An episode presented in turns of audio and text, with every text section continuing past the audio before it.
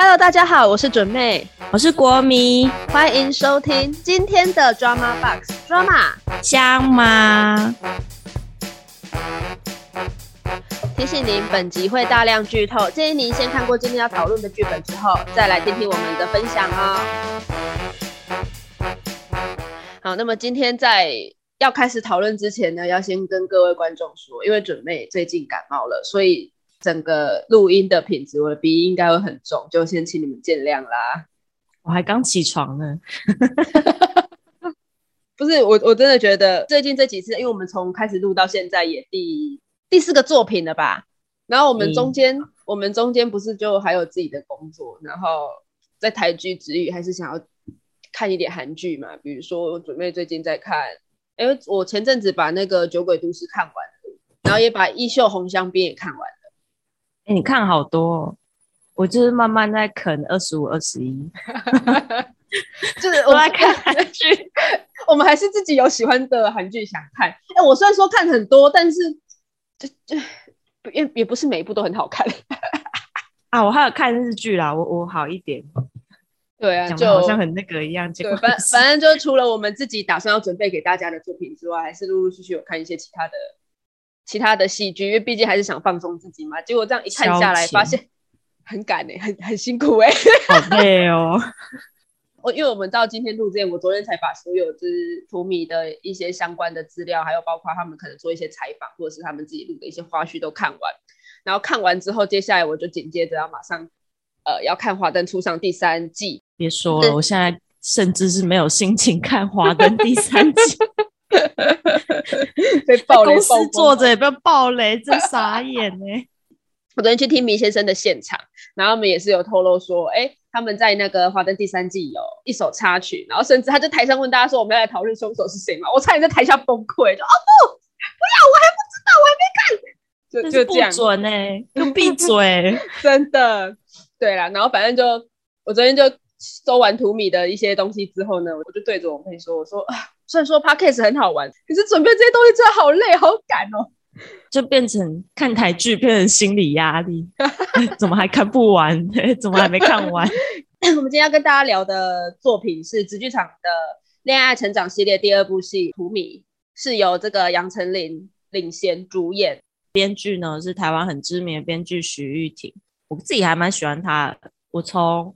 国中还高中的时候看那个《我可能不爱你》的时候，就觉得说这人好会写，好可怕。嗯，他写过的作品很多诶，除了就刚提到我可能不会爱你，那在比较早一点的那个写眷村的那些故事的那个光阴的故事也是他写的，对啊。然后前阵子我还蛮喜欢的那个电影，那个谁先爱上他的也是他，也是他写的。谁先爱上他算是得奖吧，就是一整个本来在影剧圈的知名度就很高，可是我觉得他得金金马奖之后，整个知名度又再扩开一层的感觉。而且你也很很明显可以感受，因为并从我可能不会爱你到图米，然后到可能谁先爱上他的是经过了五六七八年那么多，对啊对啊，然后所以其实编剧在这一段时间的经历什么的，或是他的思考上面，一定也都会更加成熟跟细腻，所以其实写出来的一些剧本啊，都真的是越来越好。所以其实我要做到这个节目的时候，我非常兴奋。我们当初在做这个节目的一开始，还在讨论说，哎，我们的第一集到底要放什么时候？我们讨论了很久之后，我才说，如果真的要做，我很想做图米。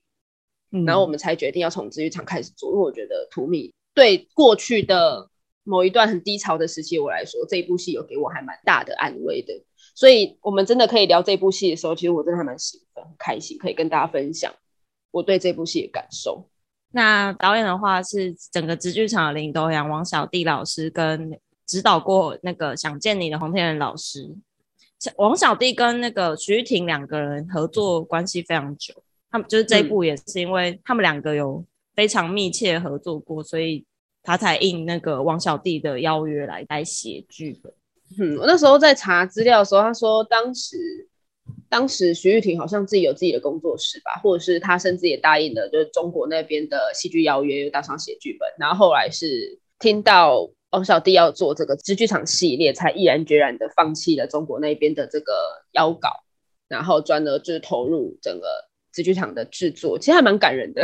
因为他们两个都是那种台剧界很早很早之前就很出名的编导，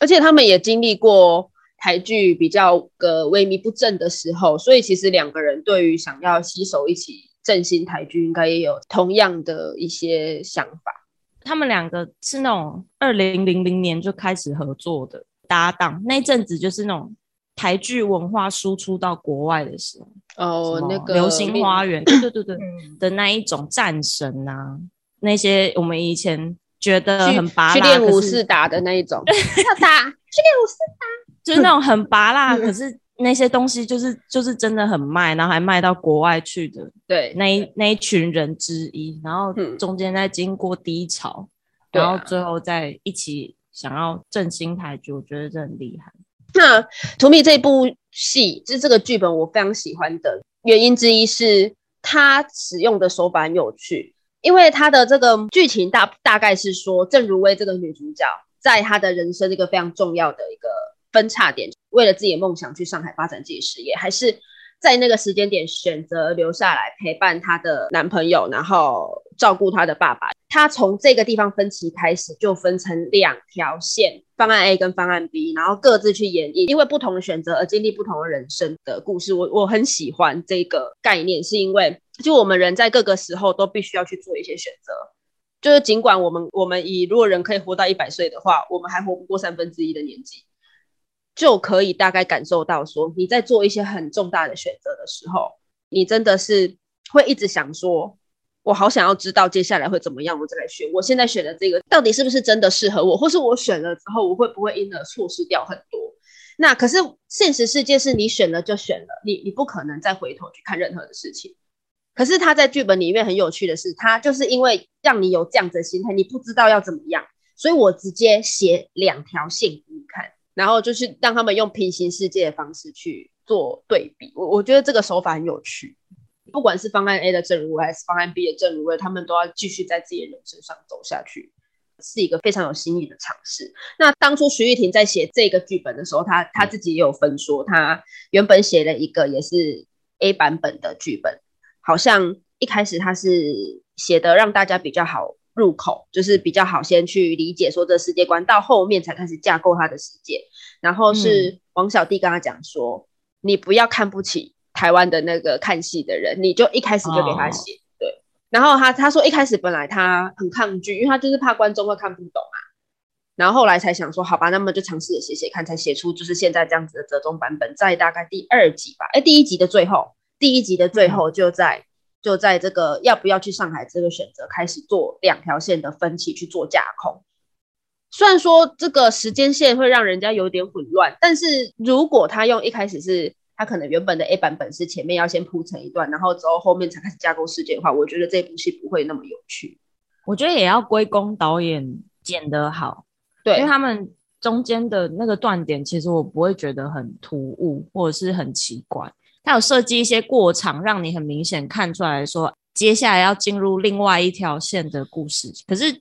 其实即使没有那些过场，我觉得也蛮明显。我之前有听人家讲说。很多人因为他这个这样子的写法，他们的时间轴很混乱，还必须要拿一张纸把它写下来说，方案 A 的郑如薇这时候遇到什么事，方案 B 的郑如薇这时候遇到什么事，有需要吗？人家讲的很清楚哎，谁呀？谁脑袋坐坐不轮转？你不要质疑观众，但我真的觉得不需要，因为。像比如说像最后一集哈，他不是最后一集才把汤有燕就为什么他要去上海？然后我因为我觉得他那一段他并不是怀着要分手心情去那里，而是当他在那里看到郑如薇的时候，他才决定要分手。他前面就有点铺陈嘛，比如说他们两个就是聊天对话非常没有温度，然后还有他疑似有跟一个女生走得很近，什么就会让人家想说天哪，他是不是因为远距离恋爱然后就变渣了？但到第六集，他突然进入解开这个过程的时候，其实我也觉得很，就我也我也觉得不会突兀，起码看下来是非常的可以理解，说他们到底在干嘛。对啦，我我是觉得他们他的这一段描写，呃，不会混乱到你没有办法去理解，说他们中间到底发生什么事情。对，可是他第六集你说的第六集，他全部的那个沟通不良，全部和盘托出的时候，你完全可以，我完全可以理解怎么会变成这个样子。对，就是当就你前面可能还会想说，那可能是一个远距离恋爱，或者是在那个时期没有办法不适合经营关系，势必会走到的过程。但你实际上看到真的把那个过程。摆给你看的时候，我觉得非常可以理解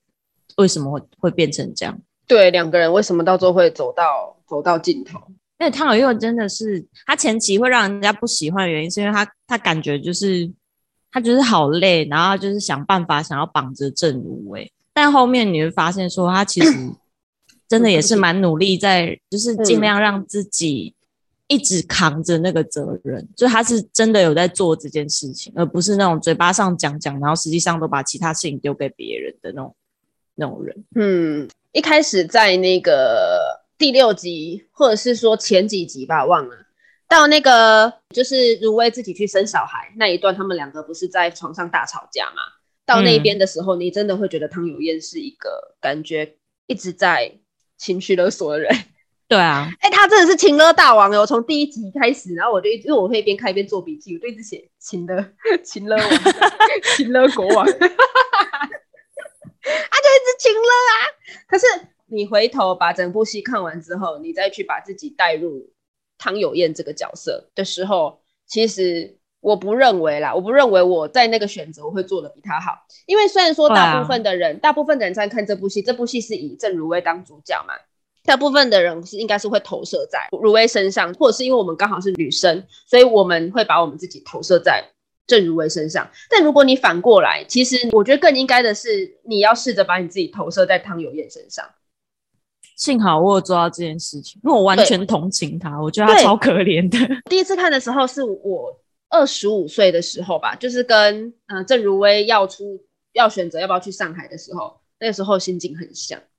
我那时候也想说。这男的有什么毛病？我跟你只是男女朋友，虽然说我很爱你，但是你不应该让你的家人、你你自己家的事情绑住我的梦想啊！然后你要或不要，你自己说清楚好不好？你要就要，不要就不要，你不要在那边让你自己选。我选了之后，你他妈还在那边给我有有问题。我那时候其实对汤有燕是很不谅解的，所以我在第一次看这一部戏的时候，那个时候我我其实是真的很同情入微，然后觉得说。没有到觉得唐有燕这个人不能托付终身，可是又觉得说这样子的不够好，对，就就会觉得说放暗 B 的如薇牺牲真的太大了，而且他放暗 B 的如薇，你你进到了这个家庭之后，你又要去当人家媳妇，然后就有那种，尤其是那个汤妈妈的那个整个个性口无遮拦的那个感觉，她完全就是体现了媳妇当不了女儿这件事，哦。剧里面最不喜欢的就是汤妈妈，对，就是完全体现，就是媳妇媳妇永远当不了女儿。我那时候在看这一段整段的时候，我真的一直替如薇感到很不值得。而且你很明显可以感觉出来，就是徐玉婷在设计那个如薇背景的时候，他是他是故意要写他没有自己的家人，就当然他有什么三舅妈啊、揍那一种的，可是你。大大部分人都不会把那样子的人当成是自己最近最最亲最亲的亲人，就是所以方案毕业如薇为什么会这么甘心的为汤家付出的其中的原因是他很想要成为这个家的家人。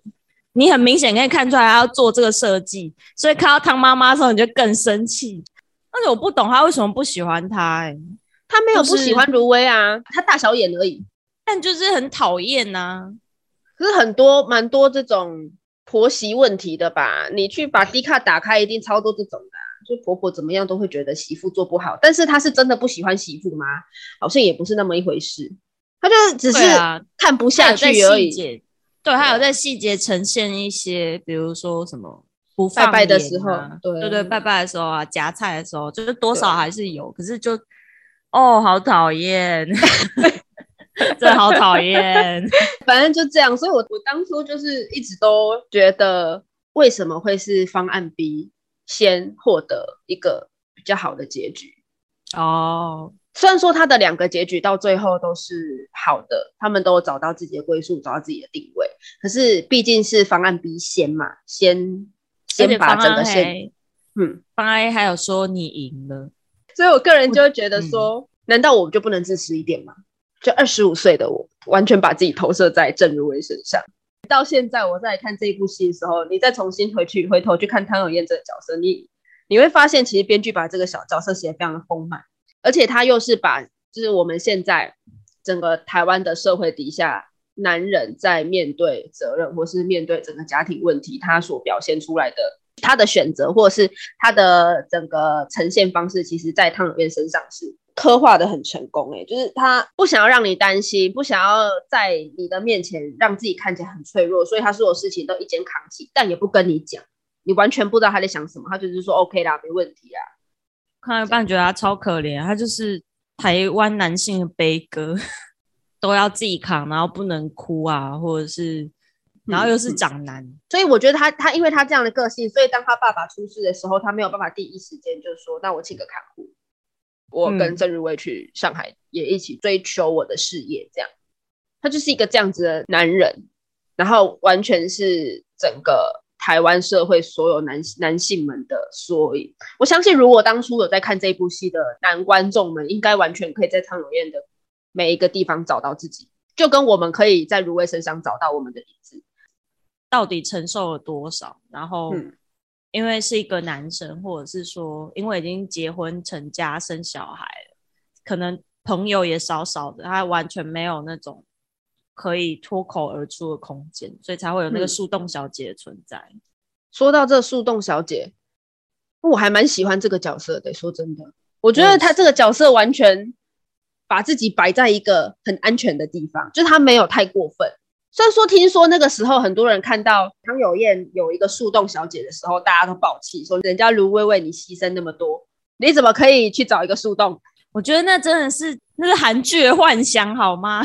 不要把韩剧的幻想带进这种现实的剧里面。但那个时候有他，我觉得反而是幸运的。对啊，哎哎，唐有燕如果没有那个树洞，他什么时候崩溃你都不知道，是因为真的有那个树洞，他才得到一个喘息的空间呢。而且人家树洞小姐在知道他有老婆之后，她其实自己的分际抓得很好哎。她所以说一定是对这个男生有好感嘛？哎，有好感也不行哦，难道你就不会对人家的男朋友有好感吗？你对人家的那个男朋友好感，不代表你会去抢人家男朋友啊。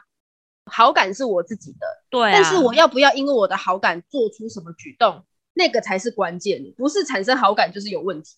那这样子的话，全世界一半的人都有问题啦。而且那女生很大方，她就是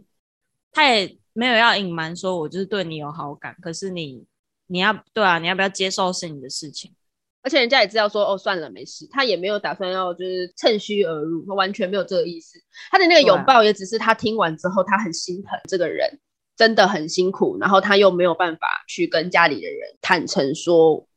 不是只有你很辛苦，我知道你为了我牺牲很多。那难道这是我愿意的吗？我也不愿意我的爸爸生病啊，我也不愿意把我们的生活过成这样。但是我有什么办法？但是没得选择的状况，他不能选择哎。所以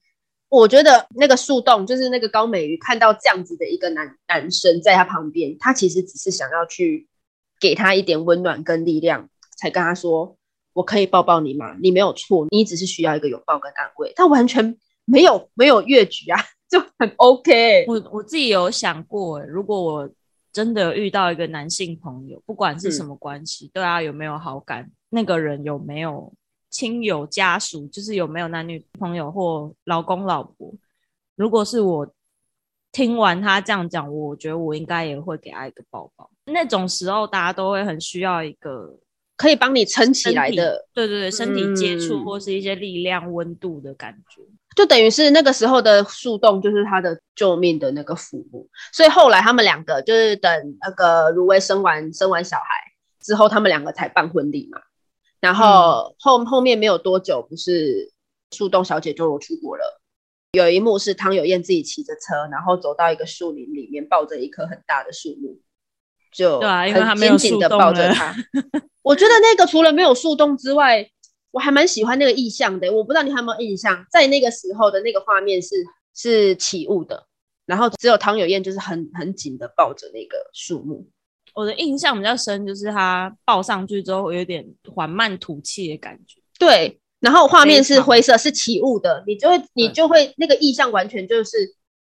如果他没有抓着那个树木的话，他会直接迷失在那个雾里面，就有一点如同他妹妹那个时候跟他讲说：“那你迷失了嘛？”就如果他没有抱着那一棵树，他没有那个树洞小姐，嗯的话，他就会直接在那个雾里面完全找不到自己，找不到方向。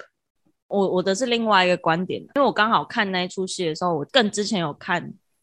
我很喜欢的种菜女神，她也是在讲说，如果你有可能一些烦恼啊，或者是你觉得生活真的很累，你可以找一棵树抱着，然后把你的所有的东西全部都丢给树，所以它剧里面也有那样子的意象。我觉得很棒，就当然两个戏着眼的点切入的角度不同，可是我每一次看到只要有角色去这样子抱着一棵树，或者是把自己内心黑暗交给另外一个东西的时候，都会觉得在看戏的时候也会跟着那个角色一起放松，就会有一种太好了的那种感觉。谈完那么多方案 B 的内容，就是我们觉得我们应该要谈谈方案 A 这一条线。我们刚刚都在谈方案 B 嘛，其实方案 A 这一条线，乍看之下，它的东西比起来，好像真的比方案 B 还要少。可是其实它的那种深刻感受不会比较弱哎。它跟那个 总经理那一段真的是，总经理虽然最后面结束有点，嗯，但我前面我还蛮喜欢的，他们两个一开始建立的那个关系。因为听起来好像是有点，我们就只是一个饭友，只是可以做一些比较深入的事情。可是其实总经理在认识他，然后跟他交往的这个过程里面，我觉得他自己也有得到一些，就是他不是曾经是那种有点类似那种孤独主义者嘛，就是人一定是孤独的，我我没有办法把我自己全心全意的交给另外一个人。但我觉得他遇到郑如薇之后，应该有改变这个想法。一定有啦，他那时候不在床上，然后跟郑如薇讲说：“你不要让别人看透。”然后那时候如薇就说：“那我呢？”总经理不就跟他讲说：“我都把我的底线底牌给你看了。”就其实这一部分里面有一部分是真的，就代表说这么多女人里面，郑如薇她只是一个比较特别的人。可是因为她过去的成长背景的关系，她也不可能说我对你有好感，那我就真的把我自己完全放心的交给你。而且她那时候应该已经在预谋一些就是要卷款逃跑的事情了。尤其那个吧，他说要去大连，然后还先回去找他那一段，就是把那个人民币放在他家。我那个要是我，我打开我真的吓疯哎！我看完那一段，我觉得好难过。为什么要这样折磨方案的？真的，他不会对你坦诚，你大概可以感受到。可是，毕竟在他最……脆弱的时候，这一个人他伸出手来，然后说：“那不然我们两个就在这段时间可以当安慰彼此的人。”对如薇来说，总经理也是他的救命符箓。你大概可以知道说，虽然说你可能留不住他，但是自己至少在他心中也算特别吧，因为其他也知道其他的女人的待遇跟他不一样，所以他可能自己也觉得说，我我在总经理心目中应该也是一个比较特别地位的人。可是最后最后，他还是被总经理算在他的计划。你当下知道你这一段时间跟他累积起来的感觉，一起都被算进去的时候，我觉得那真的是一个很打击人的事情。就你可以完全可以知道为什么后来的方案 A 会完全把自己给关起来，有一种是不是真的所有人都不能相信的感觉？应该说没有人值得我爱，也没有人会真的爱我。所以他中间放的那个赵辉这个角色的时候，其实。我觉得剧本也蛮有趣的。他在那个赵辉过世死掉那个时候，方 A 不是有点类似很愤怒的讲说，老天爷就是为了要让我知道说选择方案 A 是错的，所以才安排了，就是把所有报应都报应在他身上。我心里想说，哇，徐婷你也知道哎，你也知道这段，你很故意哎，多令人过分，真的。我们那我那时候真是只是措手不及，说哈他死了。no，不不可以啊，那么可爱。我看到一半的时候去找维基百科，我只是为了要看角色，因为我就觉得有一些人，就是他上海同事有一些人，应该都是台湾人，只是被设定说要用一些比较中国的口音讲话这样。然后我就本来想说我要去找，我就觉得一定有看过这个人，然后。去找演员的时候，不小心看到剧情大纲，看到它上面写说赵辉因为出车祸过世，就心想说什么东西？这出戏为什么会突然变这么狗血？突然变八点档？哎，他他就是完全故意要让选择方案 A，你的每一刻的自私都势必的让你走向孑然一身，真的。对，然后你就想说。很过，而且你知道，我个人真的很很喜欢那种阳光，然后笑得很很腼腆的那种男孩子。我啦，我个人啦，我个人喜好，我就很喜欢这种男孩子。然后你知道，我听到赵辉死的时候，我自己在电脑前面崩溃，说啊，不，no，我最喜欢的男性角色怎么可以给我出来骂？还没几集，他好功能哦，我就觉得很可惜。嗯，不然我还蛮期待他们那一对可以有什么火花。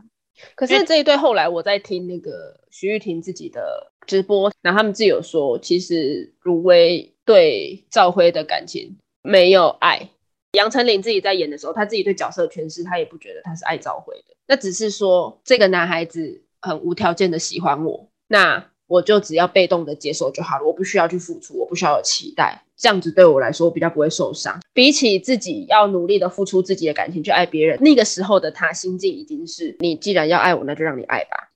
我觉得这种变成那样了，嗯，就是一种感情的，这是一种保护啊。你在一段感情里面，你受伤太多次之后，你就会在每一段可能要开始的感情里面，你会没有办法奋不顾身的往前。我那时候在看徐玉婷他们的直播的时候，旁边还有另外一个也是在电视台的大前辈，他就说：“你已经到这个年纪，你就会自己知道说，当有一段感情来找你的时候，你虽然说可能自己心里是喜欢的，但是你的理智一定会告诉你，你不要让自己受伤。就当你经历过很多的事情之后，你一定下意识的会先选择保护自己，然后就会造就为什么正如味道都会变成那个样子。”就是他完全不敢把自己打开，尽管今天赵辉是想闯进来的，他还是觉得说我们两个结婚好吧，就达成一个人生必要成就嘛。但是他的心完全不是个健康的心态在面对他们两个之间的关系。但我觉得那也是一种可能那个年纪的人多少会有的感情的形态吗？不一定要那个年纪啊，就是可能就是真的是受伤很多的人，可能在遇到一个他觉得。OK 的对象的时候，就算不是他喜欢的人，可能其实也是那个对的。对啊，反正就赵辉这个角色，他其实就只是要去凸显方案 A 的心有多空虚。其实 A、B 方案都，这编剧就很故意。我我觉得 A、B 方案两边都过得那么苦，真的。我觉得完全要体现你生的为人就是一场苦难啊，真的好累。我这出戏，我看到第一集我就跟准妹说，我不行啊，我不行啊，这个好痛好痛，一定要看，多好看的。这这不是好不好看的问题，就是心好累哦。而且因为我都是那种下班时间，然后再再把剧打开来看，我的心已经没有能量了，然后还要看这种被生活追着跑的剧，我就觉得好痛苦。前面。可能真的太带入郑如薇了吧？就觉得说天哪，好累，怎么选 A 选 B 又这么累，烦死了。对，哎，我觉得最有趣的真的是这个选 A 选 B，因为我我刚刚不在讲说这部戏就是最主要主轴在讲你的人生岔路，你一定会一直回头，你不管选哪一个，因为我们没有两个方案这件事嘛，人生你是只能选择一次啊，所以我我相信每个人在选择之后，一定都会因为自己的选择感到后悔的时候，你就会开始去。回想，你会自己幻想说，如果我当初选择是另外一个，我会不会现在其实过得很幸福？如果我当初没有选择要去做哪一件事情的话，我现在会不会其实已经是飞黄腾达了？就因为你不管选哪一条路，人生都不会那么顺遂，你一定会在你的每一个选择里面遇到那一个选择要带给你难关，那你一定会在那一个难关的时刻，再回头去当初的那个时刻想说。如果我现在的话，我现在一定会过得比较幸福。你一定很多时刻都会这样想，所以那个时候戏演到汤有燕跟那个如薇两个人在床上面大吵，有燕不是一直跟如薇讲说，如果我们要赢过方案 A，你就不应该一直看着我们的对手啊，你应该看着我们的目标，不然我们要怎么赢？他就完全就是告诉你说，你既然就已经选了，你不要一直在往回去，因为人生就是这个样子，你总不能一味的回首过去嘛，然后完全不看你的眼前，那你的人生要怎么会好？我还蛮喜欢他在。尽管两条路都会让你觉得很辛苦，可是我觉得那两条路都是真实人生。我觉得他真的写的很好，虽然说你真的会觉得说编剧你为什么要让郑如薇那么可怜？为什么？他每次台词只要写到说为什么老天爷要给我这样子的考验，所以我都会想说编剧你看看你。可是他真的是完全还原呢，因为我那时候在看那个徐玉婷他自己的直播的时候，他说观众你们都太同情如薇了，说你们代入太多。你们会觉得如薇好像一直在遇到什么事情，一直在遇到什么事情，是因为我们六集要拍大概八年左右的时间，所以我们只能这样子浓缩，会让你觉得说，这这六集的郑如薇怎么那么惨？可是你回头去想你的人生，你从你把你从现在往回推算八年，去把你这几年遇到的所有难关去给他写下来的时候，我说你们每一个人一定都比郑如薇辛苦，可是你也走来了，你们都比郑如薇勇敢。哎，编剧讲那句话说，我觉得好感人哦。谢谢他，真的很感人。他说，一瞬间突然觉得好棒哦，释怀了。对他就会说，这是因为戏没有办法，我们戏这么短。那可是你去把戏的时间拉长，是有八年的时间。难道你这八年什么都没有发生吗？啊，你也走来啦，那你是不是应该要给你自己一个鼓励？如果很勇敢，那你何尝也不勇敢？你也是努力的活过来了。我就觉得说，哇靠，编剧好厉害，谢谢他，编剧好强哦。所以你知道为什么我那么爱这部剧？我觉得他真的是。你在任何时候看，你都可以获得安慰。我自己还很喜欢最后一集，他们两个方案 B 不是在尤燕的口袋里面看到那个汽车旅馆的收据，嗯，然后他就我为你们家付出那么多，为了你牺牲那么多，结果你怎么会去汽车旅馆？我觉得他这时候的那个手法超赞，他就回到了那个选择的时候，我我已经活到了这个时候的角色，他就有点像我刚刚讲的，他回头去看那时候选择，这时候编剧故意是让他可以回到那个时候。这个方案 B 要重新的按向那个 send 出，他想选方案 A，因为他觉得方案 B 他牺牲到最后他什么都没有得到。那方案 A 一样嘛？因为那时候方案 A 刚经历的是那个什么赵辉挂了，然后对对对，然后回来他要找汤有燕，然后得知一切的真相。原来我们两个会错过的原因，并不是汤有燕劈腿，也不是如薇怎么样，而是很多的不可抗力。那如薇这时候已经决定要跟有燕要回头要重来，看可不可以。重新弥补，就所以他也回到了那个时候，他们两个在那个要寄出信的那个电脑前面，两个人的那个坦白的戏，那段戏真的是很赞呢，完全就是杨丞琳好会，这已经不只是那个，当然他塑造角色功力真的在那边得到很厉害的体现。嗯，而且当然画面上看起来是他们两个嘛，但实际上他对戏的那个人一定是替身，我觉得这这点很了不起。而且他完全可以把方案 A 跟方案 B 的正如薇的个性，因为你选择了不同，你经历的不同，你的过去一定会造就你的现在。方案 A 的正如薇跟方案 B 的正如薇讲话方式、讲话气场、眼神什么完全都不一样，你可以完全知道说这是同一个人，但他也可以是两个人。所以杨丞琳在这一边，他对角色的诠释，我觉得做得很到位。嗯，真的很厉害。天哪，陈琳真的真的很厉害哎！我也好喜欢他的那个手法，因为那是剧情高潮嘛，真的手法好棒哦。你反正就好棒，讲不出别的话来。我很喜欢他用的是他们现在的样子去试图想要回到过去的时间点。嗯。就实际上那是做不到的事情，可是他们讲的好像讲的好像是可以达成的事情。可是实际上我们在回头的时候，你也一定会想说，如果是我现在再回到当初，我一定会怎么做？你知道，我我我在看这时候，我就想到那个林俊杰之前的那个《可惜没如果》，他的台词里面有有一句是那个“可当初的你和现在的我，假如重来过”，嗯。他那一首歌也是在讲他回首他过去的事情嘛？那他们之前的很不成熟啊，怎么样？那如果是当初的那个美好的你搭配现在成熟的我，我我相信我们一定会过得更好。他在这边也是啊，因为我已经经历过那么凄惨的时候了。那今天再让我选一次，我一定会更明确知道我到底想要什么东西。我觉得他他可以把这个我们无时无刻都在懊悔的这一个时刻，用非常具象的方式呈现出来，我觉得超厉害的。而且我本来以为他故事会到最后面会变成是那种，就正如我一场梦醒来，他用现在二十五岁的自己要去面临自己要走到哪一段，嗯，就是最终还是会有一个答案这样。但后来不是，他后来就是一个平行时空的概念，这两个方案都存在，他的未来是还有方向，就变成说他在那边的时候把格局做很大。他其实在写可能同个年纪、同个世代的，不管男生女生都好，只要有类遇到类似这样的事情的人，你可能势必都会是方案 A 的正入位，或是方案 B 的正入位。但是不管怎么样，这两个人都是未来都是还有继续有得走的。他这个结局反而会让你很开阔。就如果你一开始讲的那个梦结局的话，我觉得这部戏不会那么对，不会那么精彩。他那个结局真的是做的非常的好，而且他把很多内心的那种懊悔跟自责都具现的太明显了。比如说有燕在工地现场不是对着那个远方大吼嘛，然后方案 B 的有燕跟方案 A 的陈琳就这样子。相见，他不是对如薇，然后一边哭抱他说：“你本来是应该是这个样子的，真的就对不起，是我我害了你，你应该去上海那一段，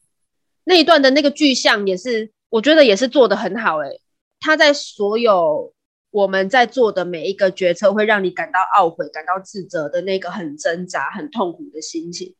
他几乎都是用具象的方法呈现给你，所以你反而可以更能够感受到。那个时刻对这两个角色来讲，说有多么的痛苦跟无奈，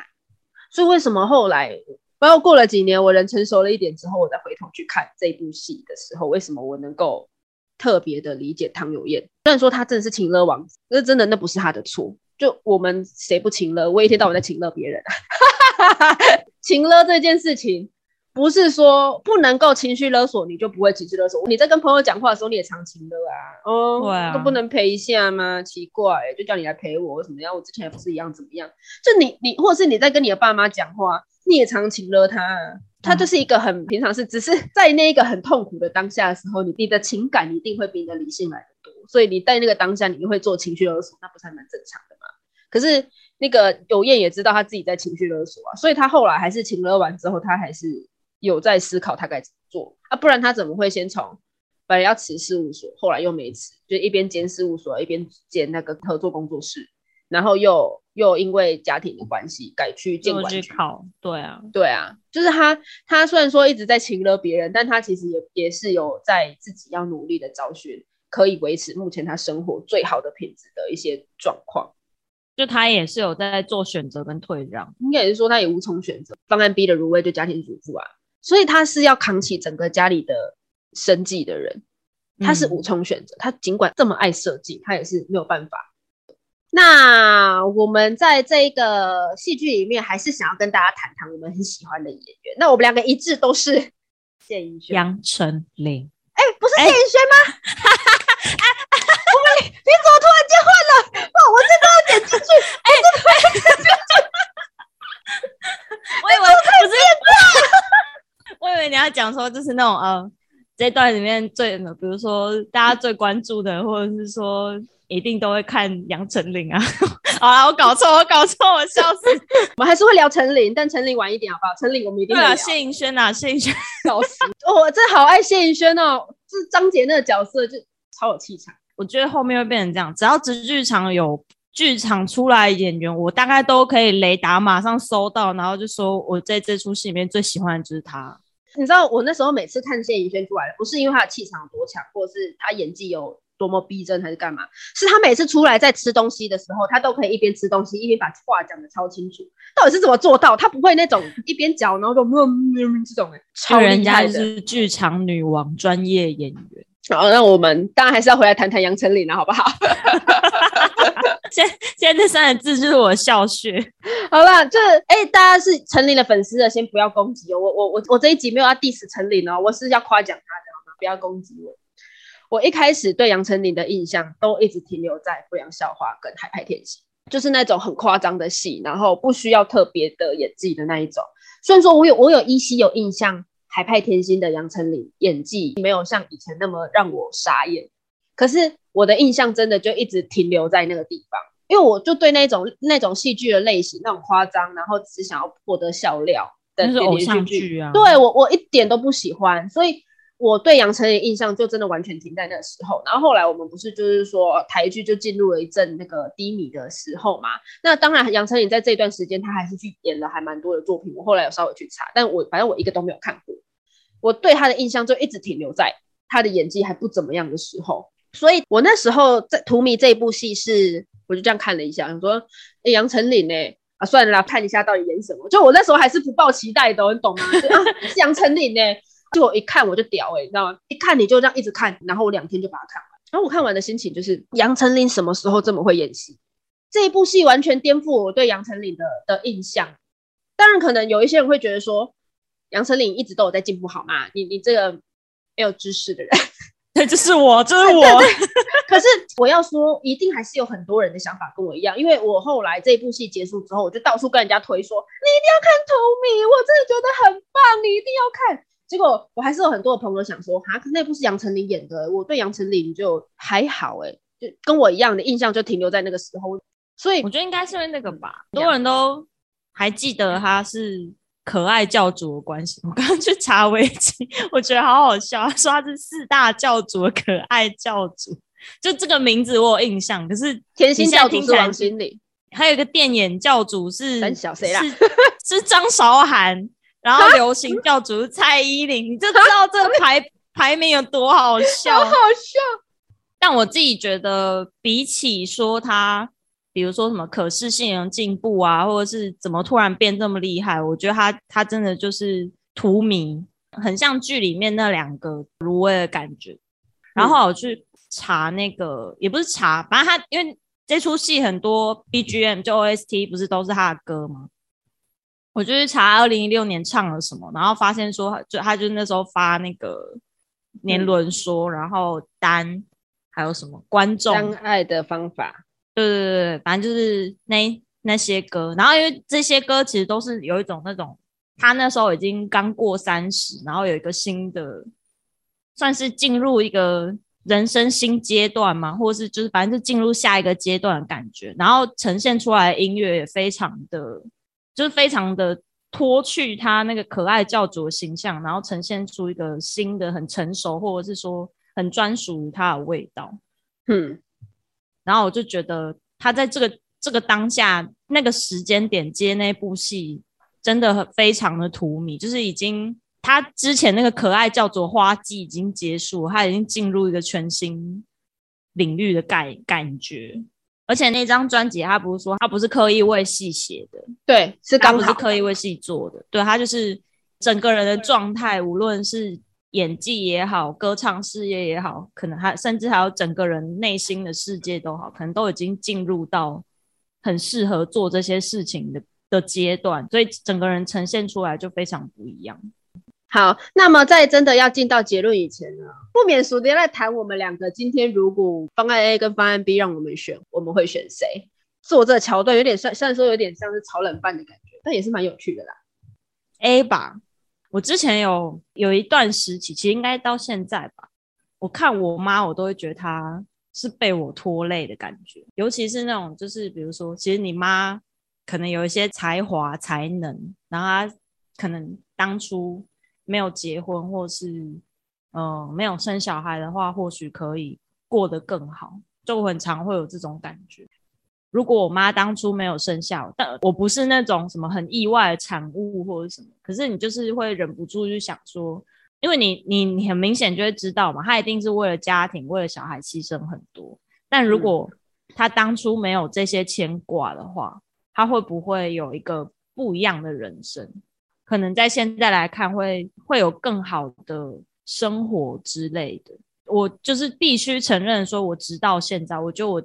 到以后。可能都还会这样想，所以我就觉得我不会选择 B，因为我太心疼他了。即使他他会觉得说他做这些事情，他做这些牺牲或是奉献，那都是他心甘情愿。但我就是因为很心疼，所以我就不会不会选这一条路，因为我觉得那条路很太辛苦了。因为如果是我的话，我我跟你讲，就是我第一次看这部戏的时候，我一定会跟你说，我选 A。可是，我觉得为什么后来我可以特地的那么的理解有燕，是我毕业那一年，其实我妈那时候生病很久了。我毕业那一年，其实她的病情已经很严重。那对毕业对一个年轻人来讲，是他的人生刚要开始。我那时候本来在我学校附近的一个观光工厂打工，那那时候的经理就是我的我的上司都还蛮喜欢我的，都希望我可以留下来，甚至他们有跟我承诺说，哎，如果你留下来的话，他可以让我做门市组长，因为我在那边工作一段时间了，他就说，那你留下来，他就直接帮我转门市组长。虽然说薪水一定不会很多，他们就是一个小工厂，可是假设我从那个地方做跳板的话。我一定可以在我的履历上面写，说我做过门市组。如果我有这个经历，我再跳去其他公司，可能会有一个很好的机会。所以其实我那个时候是非常想要留下来，但因为我妈那时候病情已经很严重了，她就希望我回家。然后那时候我就很挣扎。对，可是你也知道，说如果我今天不回去的话，那我可以陪伴他的时间就真的很少。所以尽管我那时候很挣扎，我后来还是就是婉拒了我们经理的好意，我就还是回台南。那你回台南之后，你一定不是心甘情愿。所以为什么有燕中间会对他爸那么生气？就说你不要一直觉得你怕麻烦，你是怕麻烦的话，你一定会造成我更大的麻烦啊！我觉得那有燕有燕去说那句话，我觉得完全他你没有办法说他怎么可以这么过分。你爸爸今天就不是故意的啊！可是你在当下那个感受是，我已经牺牲了很多了，我我已经退让到这个地步了，那你为什么还不让我好过？他那个不是对他爸爸生气，而是在对自己的处境感到很愤怒。我觉得我那时候也一样，我我还记得我那那一年回到我家，然后在照顾我妈那一年，我对我妈的态度、脾气都不好。就我妈可能多讲一点什么，或是要求一点什么，我就会跟她生气。甚至有一次有在医院，我跟她生气之后，我隔天我妈其实也大概了解我，所以当下我们两个争吵，她其实也不会太往心里去。但她隔天跟我说，叫我以后不要在医院讲这个，因为隔壁床的那个。住他们隔壁床那个小姐听完这件事情之后，在我回家之后，她有回来去跟我妈讲说：“你女儿还好吗？我看她怎么好像对你的态度很差。如果你有需要，你可以跟我说。”我我当下听到那个我妈隔天跟我讲这句话的时候，其实我真的觉得好难过。我不是故意要，不是故意要这么做的，可是我我没有办法去好好的说服我自己，说我那时候回去，它是一个完全正确的选择，因为我的人生的最好那一年，大家都在努力的找工作。大家都在寻找自己的方向，在干什么？时候我我只能随便找一个可能离家里比较近啊，或是可以随时，可能我妈妈如果什么事情的话，我就可以随时回去。我只能找这种工作。那我不是一个喜欢随随便便过我自己人生的人，所以在那那一段时间，我真的非常的痛苦。可是你又觉得说，你不可以把这一些不高兴撒在这个病人身上，因为病人一定比你更痛苦啊。就经过了经过了这一些，然后后来大概我毕业一年之后，我妈妈就离开了。离开的那个当下，是我好险，我有留下来陪我妈妈，因为她走的比我想象中的还要快，所以你知道人生走到这样子，我现在也不敢跟你讲说，如果你让我回到那个当下，我一定会选方案 A。如果你现在叫我想话，因为我现在现在等于是家里只剩我妹跟我爸嘛，那你现在跟我说，假设我的工作现在到一个段落之后，你愿不愿意离开你的家，然后到比如说可能到台北，或者是到其他工作机会比较多的地方去工作？我我想，我很想选方案 A，可是我我觉得，假设那个时刻到来，我不一定会选方案 A。这是我跟我可以回答你现在的答案。这个年纪，我觉得你国高中看你一定会想说，这出戏在演什么？因为国高中生不是就用那种比较天真的眼光去看所有人生的选择，这有什么好选的？你就选那个啊，对呀，比如说 CP 值比较高啊这种的。可是，当你是这个年纪，然后已经遇到很多人生岔路，然后再看这种就是在讲那些岔路的剧的时候，你就会想说：“哦，真的好难哦，怎么会这样？”因为你的身份在还是学生的时候，你不需要选择什么东西啊，对，你只要把你的课业顾好就好了。尤其是高中国高中生，你就是每天就是读书读书，然后跟同学玩耍，只需要决定要不要接受人家跟你告白，或是你只要决定你要不要去跟人家告白。就你的生活是非常的单纯的。我现在有学生有也是有跟我说，哎，老师当学生也是很累啊，干什么的啊？就说我从来都不会跟你说当学生很很轻松，当学生本来就很辛苦。可是当学生是最单纯的时候，你只需要做这件事情就好，你不用去思考我接下来应该干嘛，你不用去思考我继续这么做好不好？你就是反正就是怎么怎么样就是念书啊，啊，你不要念，你就是提早去面临这个。但跟现在这种，我下一餐在哪？我有没有薪水，或者是，或者是爸爸债务要怎么还？或是我们不要讲的那么可怜。就我们现在目标就是说，就是我现在要继续做这份工作吗？这份工作做下去还会有前景吗？我如果我三十岁了还领这样的薪水是 OK 的吗？你在想的东西真的是太多又太完全不一样。对，你大概毕业之后开始看这一部，我觉得啊，都不管哪个年龄层看，你都会觉得刚好。整部戏在最后一集，他在做《荼蘼》这部戏的点题的时候，他其实就已经告诉你非常明确，《荼蘼花季》是开在最后，感觉是花季要结束了，但是你的下一个花季也会来的。你再怎么辛苦，你的人生再怎么。不顺遂，终究有一天你还是会，你还是会有过得好的时候啦。而且我很喜欢方案 B 后面他用那个个人工作室的名字叫做最佳方案。最佳方案，我觉得好棒哦。嗯，很感动。就不管你是方案 A 还是方案 B，只要是你选的，你一定都是最好的。你不要后悔，你就是往前看。你不管选择哪一个，你一定都会走出自己的人生。然后他自己有讲说，最后你要学会去依然咀嚼自己的人生。大家看完前面痛苦完之后，我还我相信还是会被结局给安慰到了。对啊，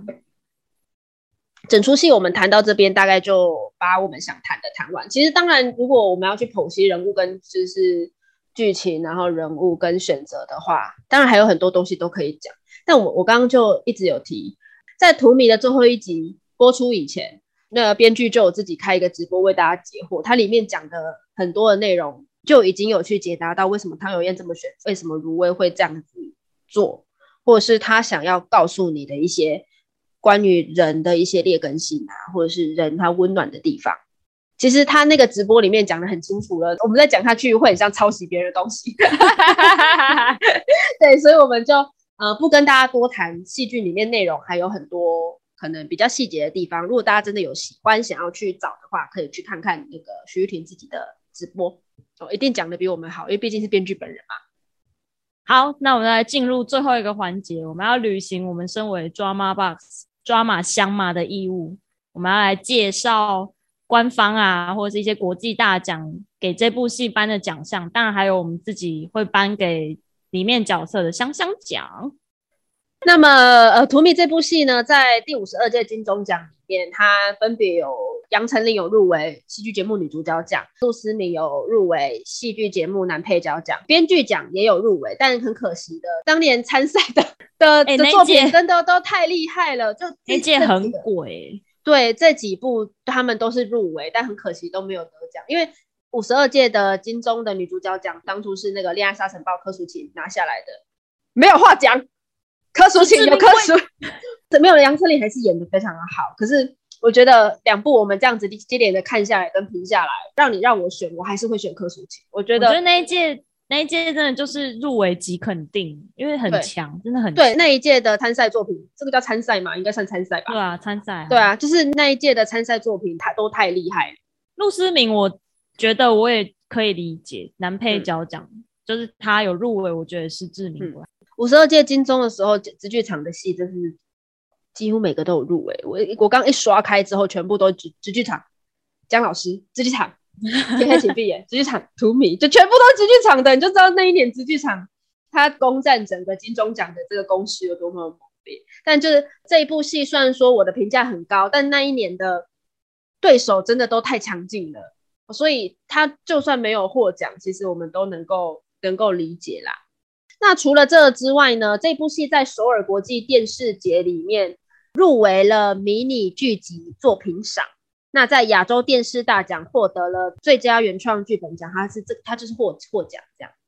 那本集香香奖，我们决定要颁给由吴月琴饰演的赵辉，拍手耶！没有人比得上那个阳光笑容，好不好？没有人比得上那个亲亲那个一下，好可爱哦。哦，亲那一下真的蛮可爱的，真的。因为这本集里面没什么香的地方，就全集都都很痛苦，都很痛苦。对，